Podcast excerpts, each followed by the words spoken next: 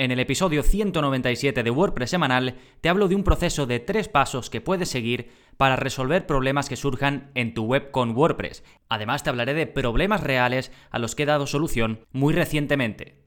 ¡Vamos allá!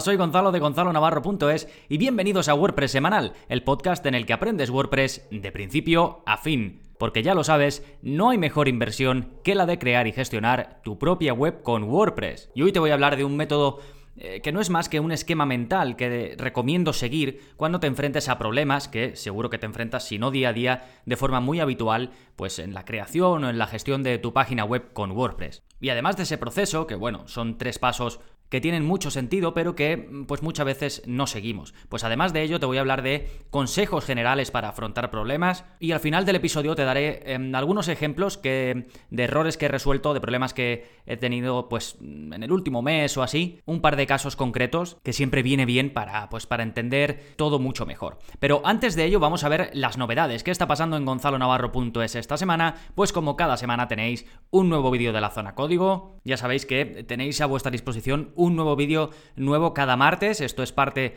de, la suscripción. Si estás suscrito puedes acceder a todos ellos. Este es el vídeo ya 148 y en él os enseño a eliminar el campo de URL o el campo de web de los comentarios de tu web con WordPress. Ya sabéis que cuando alguien va a rellenar un comentario, pues tiene el campo en sí del comentario, puede poner su nombre, su correo electrónico y luego opcionalmente puede rellenar eh, la URL de su web. Y pues bueno, ahí puede haber varios motivos por el que lo quieras eh, eliminar, que no aparezca ese campo. Bien por si eh, recibes muchos comentarios que no tienen valor, que ves que es de gente que simplemente quiere dejar ahí su URL, o si lo quieres hacer simplemente desde un punto de vista cosmético y dejar el formulario más minimalista, pues te enseño a hacerlo. Y lo que hacemos es quitarlo ¿eh? del tirón, no ocultarlo por CSS, aunque bueno, también en el vídeo te explico rápido cómo, cómo ocultarlo, pero nosotros lo que hacemos es quitarlo para que directamente no aparezca tampoco en el código. ¿Sí? Recuerdas el vídeo 148. Más novedades, bueno, tenemos el curso que estamos viendo este mes, que fue la renovación del curso de Joe y el que conocéis de sobra, básicamente os enseño a utilizarlo de principio a fin, así que ahí lo tenéis. Bien, una vez vistas las novedades, vamos con el plugin de la semana, que te va a permitir crear un sistema para moderar y modificar posts ya publicados. Y te voy a poner un ejemplo rápido para que entiendas para lo que sirve este plugin. Por ejemplo, imagínate que eh, publicas tutoriales o contenidos del tipo las mejores herramientas de productividad de 2020. ¿De acuerdo? Y lo pones en el título. Lo de 2020 lo pones en el título, también lo pones en el eh, título SEO para que aparezca en Google y en otros buscadores. Y claro, seguro que te has encontrado cuando navegas por Google y eso, pues un montón de resultados, pues que si ahora estamos en 2020, pues que los resultados pone 2017, 2015 o lo que sea, ¿no? Pues bueno, eh, con este plugin, por ejemplo, te podrías poner un aviso para que dentro de 10 meses, 11 meses o 12 meses, pues te recuerde que, hay que, que tienes que revisar ese contenido. Pues te vas, lo revisas, le cambias lo de 2020 por 2021, si hay que actualizar alguna cosa más la actualizas, ¿De acuerdo? Y esto y otros eh, muchos detalles, pero bueno, esto es un ejemplo para que veáis eh, de forma práctica eh, para qué podría servir el moderar o el revisar, digamos, publicaciones ya hechas. No, no, estamos hablando de programar una publicación, sino de hacer un seguimiento de lo que ya está publicado. ¿De acuerdo? Echadle un vistazo, se llama Publish Press Revisions y tenéis el enlace en las notas del programa. a partir de este episodio he cambiado, ya me diréis qué os parece, la zona donde pongo el plugin de la semana. Eh, por una sencilla razón, porque realmente, por ejemplo, si alguien busca en Google eh, este episodio que estoy publicando, cómo ser mejor resolviendo problemas en tu web con WordPress, y alguien viene aquí y lo primero que se encuentra al, principio del todo es el plugin de la semana, pues no le veía mucho sentido, ¿de acuerdo? Entonces, por usabilidad, creo que es mejor dejarlo al final con el resto de enlaces, así que si estáis buscando el plugin de la semana, a partir de este episodio estará al final, acuerdo? Al igual que el resto de enlaces, que también voy a dejar enlaces relacionados con lo que hable hoy y cursos relacionados con lo que hablo hoy. ¿Sí? Fantástico. Pues ahora sí, nos vamos con el tema central. Un método para ser mejor resolviendo problemas en WordPress. Bueno, hay una cosa clara y es que crear o llevar una web va de la mano con encontrarse con problemas. A veces pues estamos tan acostumbrados que ni siquiera los consideramos problemas y los resolvemos en un momento, pero otras veces nos van a llevar más tiempo, más tiempo. Y esto no ocurre solo con WordPress, sino que ocurre con eh, cualquier aspecto de un negocio o con la vida en general. Entonces, yo os quiero dar una especie de marco de trabajo, un método que os permita afrontar estos problemas y que os haga pues la vida más sencilla, al menos en lo que a la gestión de vuestra de vuestra web con WordPress se refiere. Y son tres pasos. Uno, tener vista de pájaro. Este es el primer paso que es básicamente saber qué está pasando. Dos, ir a la raíz. Una vez que has visto desde un punto de vista genérico lo que ocurre, ya puedes hacer zoom para localizar el problema concreto, es decir, por qué está ocurriendo eso. Y el tercero es la búsqueda de la solución, que no es encontrarla, sino es buscarla, porque una vez que lo encuentres, pues ya no hay problema que resolver. Pero la búsqueda es un aspecto súper importante. Entonces, vamos a ver cada paso del proceso en detalle. El primero es, como digo, la vista de pájaro. ¿Qué está ocurriendo?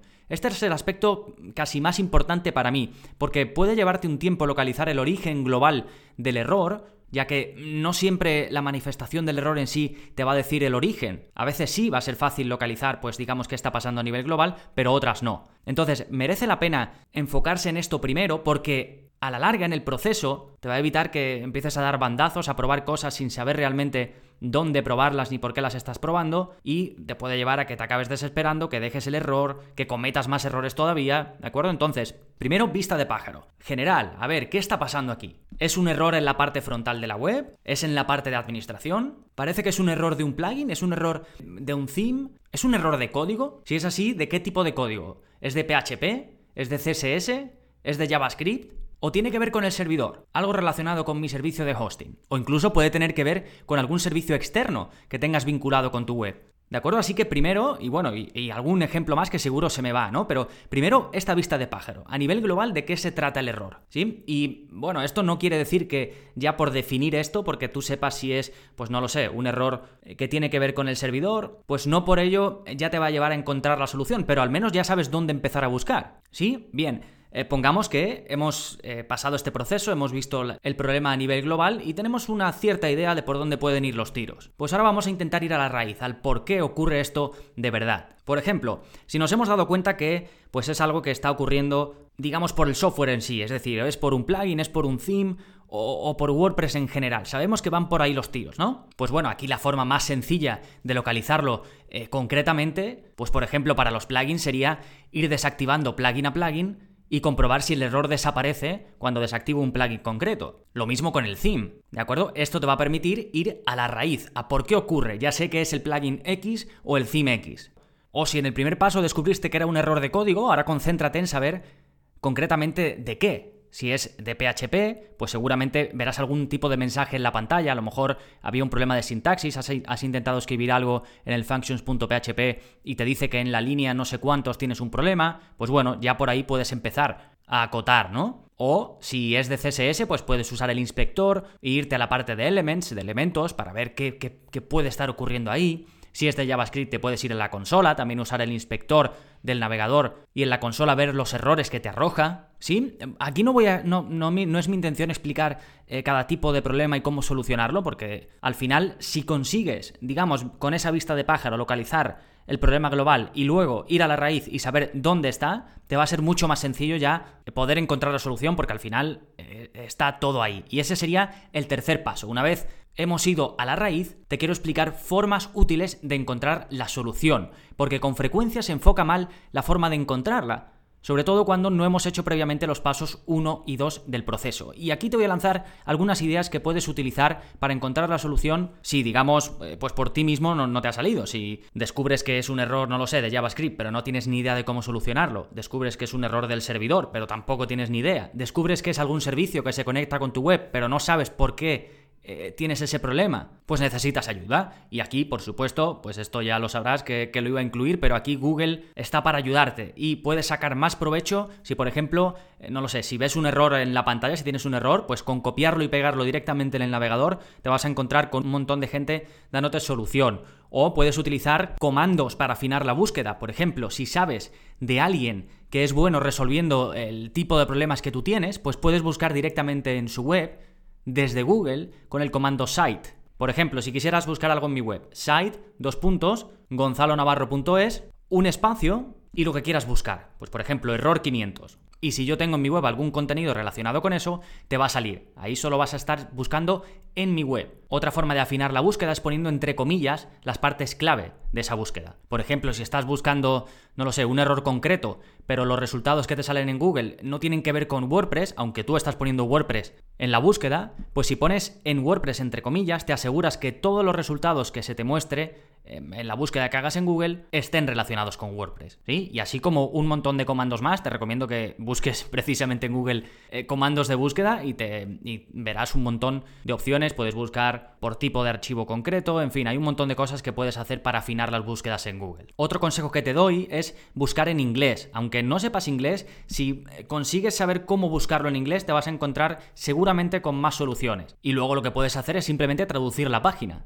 Haces clic derecho y si estás en Chrome, pues podrás traducirlo, en Firefox también, me parece, si no puedes instalar alguna extensión que te permita traducir las páginas. Sí, eso por un lado, Google pues eh, te puede ayudar y, te recomiendo que practiques en esto. Si eres bueno buscando en Google, pues vas a, encontrar, vas a poder encontrar soluciones de forma muy rápida. Esto no te lo da más que la práctica. Y después, algo que sorprendentemente no se utiliza nada es el soporte y la documentación de los propios servicios o los propios plugins que tengas contratados. Eso están para algo y, deberías usarlos. De hecho, cada vez se trabaja más, más, la documentación, la página de preguntas frecuentes, los foros de ayuda. Los servicios le dedican muchísimo tiempo, contratan a gente para que esté encima de eso todo el rato, porque es muy importante para cualquier servicio tener un buen soporte, una buena página de documentación, incluso muchas están en vídeo, que aunque esté en un idioma pues que no acabes de comprender, al final el, el hecho de verlo en vídeo te va a ayudar muchísimo. Y aquí combinar las dos cosas, lo que te comentaba antes de Google con eh, las páginas eh, oficiales, digamos, de soporte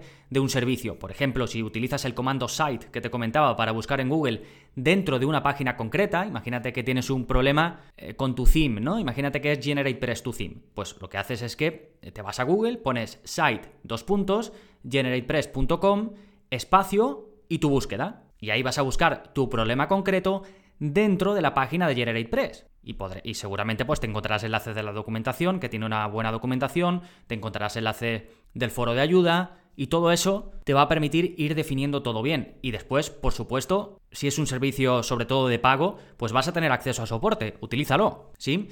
Y luego, bueno, como último, si, si fuese error del servidor, yo particularmente contacto siempre con el hosting, porque para eso uno contrata un hosting eh, gestionado, si no, pues llevaría yo mi propio servidor. Si estoy en un servidor que me lo gestionan, pues es para que me den cosas como por ejemplo el soporte. Así que si me encuentro con un problema de servidor, contacto con mi hosting y que me lo resuelvan. Sí, bueno, no deja de ser todo de sentido común, pero el orden es importante. Primero, vista de pájaro, ver qué está pasando. Segundo, una vez tienes una visión global, ahí ya sí puedes ir a la raíz, al por qué. Y una vez tienes el porqué, te puedes lanzar a buscar la solución. Por cierto, en la solución, si ves que te va a llevar mucho tiempo, que es algo muy complejo, que se te escapa, quizás debes plantearte contratar a alguien. Porque al final, si le vas a dedicar un tiempo que además no sabes ni si lo vas a resolver y te vas a quedar en las mismas, pues a lo mejor te merece la pena invertir un pelín de dinero en lugar de mucho tiempo. Incluso si eres un profesional de esto, ¿eh? Hay veces que, pues uno, pues por lo que sea, ni siquiera dándose un paseo para despejarse o con toda la experiencia que puedas tener, hay veces que se nos escapan cosas. Pues puedes contratar a un colega de profesión que te eche un cable desde otra perspectiva, con otros ojos, y así además aprenderás algo nuevo. Bueno, pues más allá del proceso, de estos tres pasos, eh, te quería dar también consejos generales para afrontar problemas. Y estos consejos te van a ser útiles para seguir el proceso que acabamos de hablar y la futura resolución de errores.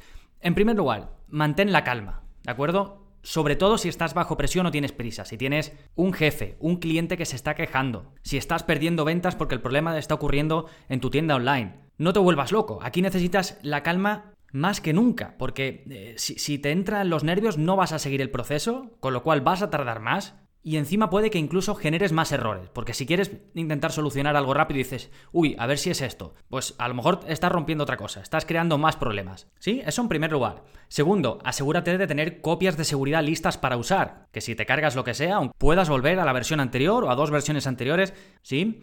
Ya sé que muchos de vosotros vais a escuchar esto y vais a decir, sí, sí, muy bien, y luego no lo vais a hacer, hasta que uno no comprueba de primera mano que debe tener copias de seguridad y que hay que comprobar si funciona la restauración de las mismas, pues hasta que a alguien no le pasa algo, sé de buena mano que no le damos tanta importancia. Pero bueno, lo digo porque debo decirlo, es muy importante, ¿sí? Otro consejo general, a mí me encanta clonar mi web de alguna forma, ya sea en local, ya sea en otra carpeta dentro de tu servidor. Eh, por ejemplo, SiteGround tiene la posibilidad de, clonar eh, tu web en, un, clic y tienes una copia exacta, que la tienes como en staging. Pero si no estás en SiteGround y tu, o tu hosting no te ofrece esta posibilidad, hay un plugin que está muy bien y que vemos en el curso de, WordPress local y pruebas, en la clase 9, donde te enseño a clonar tu web, pues también rapidísimo en un par de clics y ahí puedes hacer pruebas eh, sin problemas, desactivar lo que quieras, modificar código, lo que sea. ¿sí? De esa forma pues puedes ir descartando cosas sin afectar a tu web eh, en vivo, la que todo el mundo ve. Siguiente consejo,